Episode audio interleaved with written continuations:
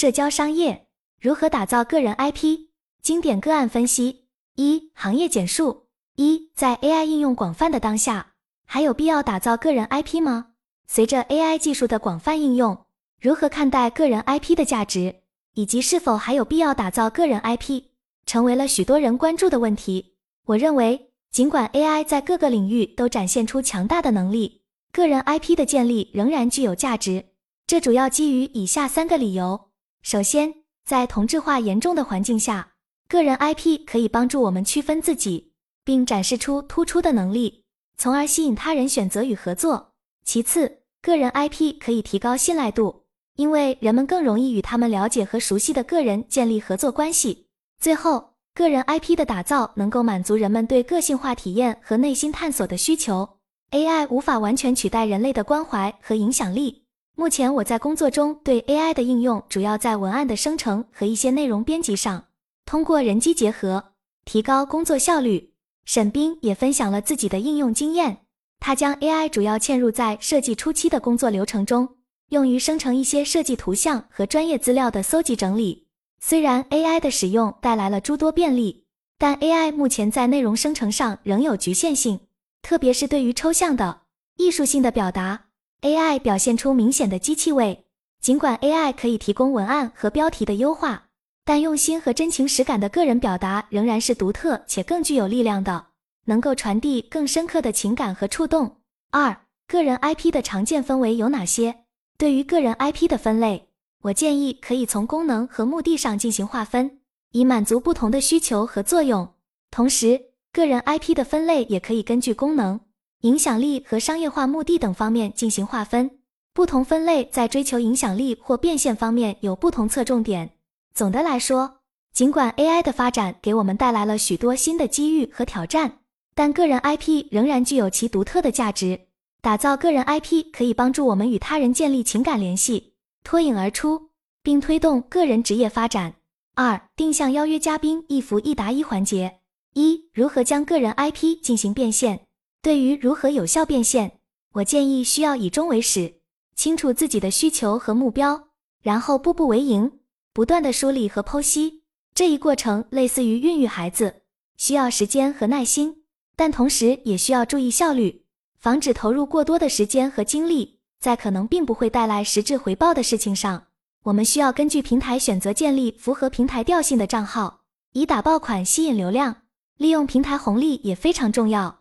例如，在小红书，只要有一千粉丝，平台就会给你流量扶持。另外，作为一个个人 IP，你需要稳定的输出长效内容，并结合个人产品和平台机会来实现变现。二、关于个人 IP 打造过程中所遭遇的问题，打造个人 IP 在内容输出上是否应该遵循细分原则？沈冰认为自己的内容太多太杂。这是否会不利于打造一个专业向的 IP？以可持续时尚为例，你可以同时涉及穿搭、可持续生活方式等多个方向进行定位，同时还可以表达你自己的价值观，以此来做价值叠加，丰富你的内容。这样一来，你的人设反而会更立体，用户对你的认知也会更加丰满。虽然你的内容涉及的面很广，但你只要找到不同内容中共同的、属于你自己的内核。我认为多样化的内容也是没问题的，不会影响你的变现。对于如何制作内容的问题，我认为大家可以将想表达的内容分成单条，有主题的逐一表达。这其实就是选题的问题。你可以根据你的定位选择不同的主题，比如可持续时尚、穿搭、设计等。通过选择不同的主题，你的内容就会变得丰富多样。关于打造高端场域的问题。我认为高端并不仅仅是指产品的价格，更是一种价值观、场域和感觉。例如，我们以服装店为例，假设我们只是追求高端，但货品没有变化，那么仅仅改变了场景并提高了价格，并不符合高端的定义。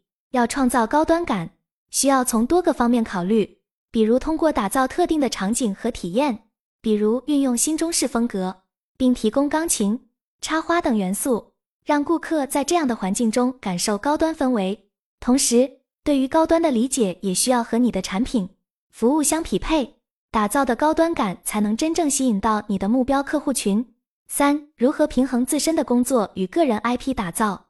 阿豆豆在对话中提出了他在构建个人 IP 时所面临的困惑。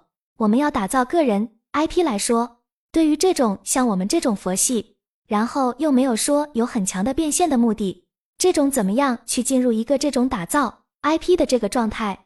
阿豆豆追求平和的佛系状态，对变现没有强烈的欲望，这引发了他对如何进入构建个人 IP 的状态的疑惑。很多人在开始做自媒体前，往往不清楚自己能在这条路上走多远，因此也会在全职还是兼职这一点上纠结。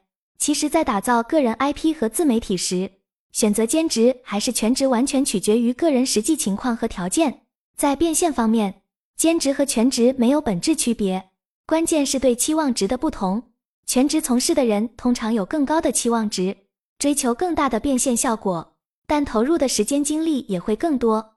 兼职可能是利用空余时间进行个人 IP 的发展，并对变现目标有相对较低的期望，如月收入一万、两万，但作为副业开辟也是一种不错的选择。对于全职，需要满足的条件至少包括能够在没有收入的情况下存活三到六个月。以及具备强大的内容能力和运营团队的能力。对于选择兼职的人来说，他们可以利用兼职的机会打磨能力、积累粉丝，并根据实际情况逐步发展和改进。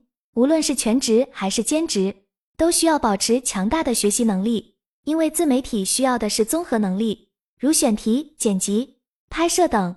如果运气好且能力充足，可以考虑全职并搭建团队。但如果遇到困难或无法满足条件，兼职也是一种学习和历练的机会。重要的是，无论是全职还是兼职，都需要不断学习和提升自己的能力，发现自身能力薄弱的方面，并通过寻找相关学习资源来充实自己。做自媒体的过程也是对你自身学习能力和勤奋程度的考验过程。大家可以多通过利用免费的学习资源和平台后台提供的课程。不断提升自己在自媒体运营上的综合能力。阿豆豆从自身的经历出发，分享了他对于自我提升和学习的理解。我在上班期间全力提升我的专业技能，这种学习分为自学和付费学习。纵使我没有足够的时间来管理自己的自媒体账号，我还是致力于不断打磨自己的专业技能。然而，我也发现，只通过自学来提升自己是远远不够的。但他也表达了自己在做自媒体过程中的困惑。我想好好做，但有时候又没有做好的状态。可能我今天灵感又来了，想了很多，然后到了第二天醒过来之后，我想还是算了吧。阿豆豆的话反映了他在自媒体创作中遇到的问题，那就是缺乏持续的动力和勇气。在自媒体创作中，除了做内容的能力、团队协作的能力和自我学习的能力外，持续的动力和勇气决定了你真正能走多远，特别是对于想要在上班的同时兼顾自媒体创作的人来说，这需要极高的能力和时间管理技巧。对于大多数人而言，全职从事自媒体可能更适合，因为想要做好自媒体其实是非常花费精力的。但全职的前提是你确定自己具备专业的内容能力和足够的经济支撑，能够承担一段时间没有收入的情况。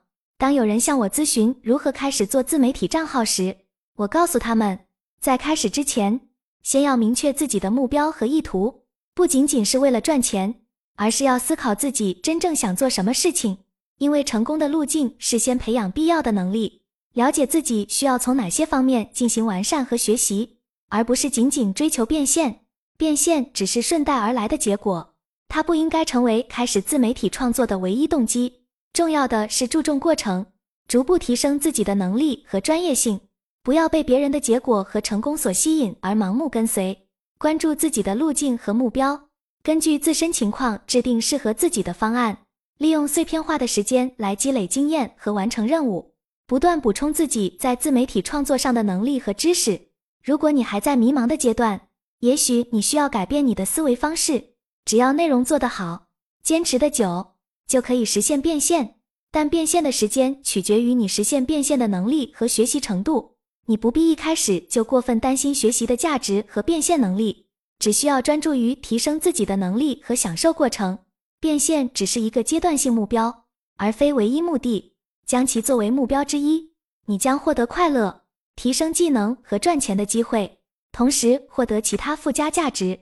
个人 IP 变现是功能之一，还能带来个人影响力和职业发展机会。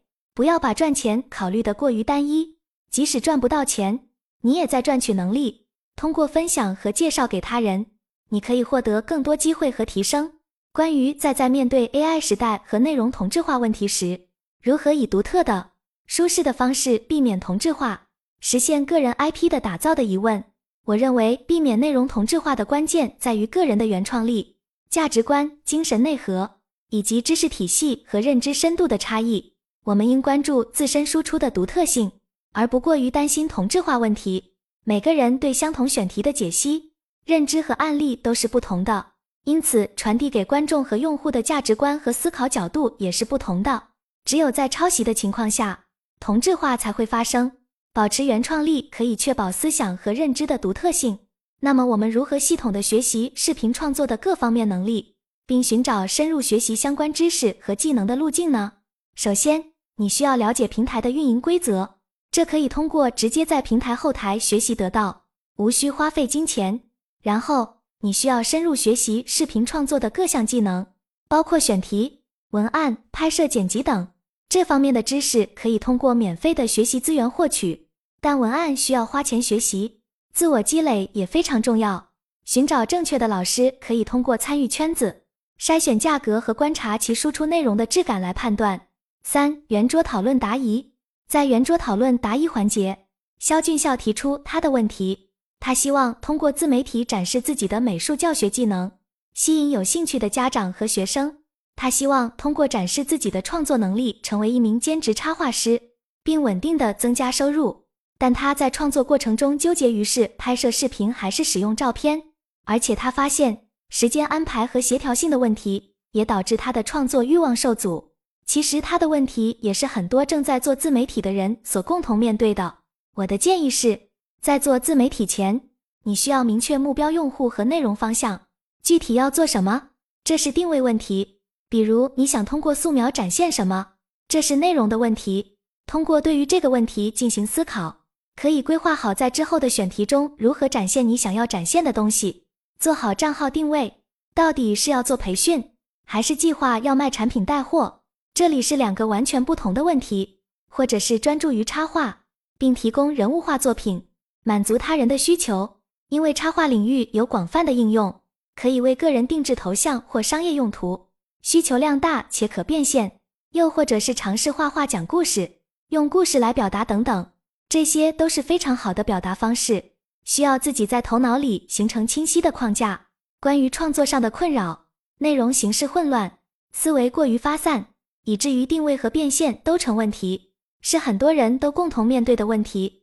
我建议大家先解决逻辑上的缺失问题，明确统一的创作方式，同时也需要明确定位和目标群体。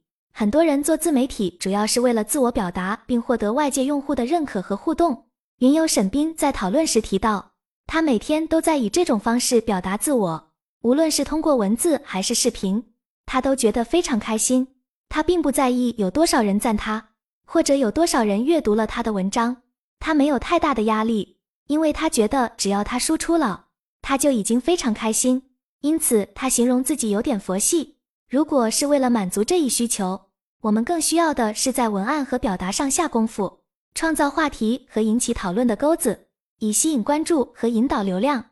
除了坚持之外，一个想要打造个人 IP 的人还需要具备什么样的品质？我认为，除了坚持，高强度的自我学习能力也非常重要。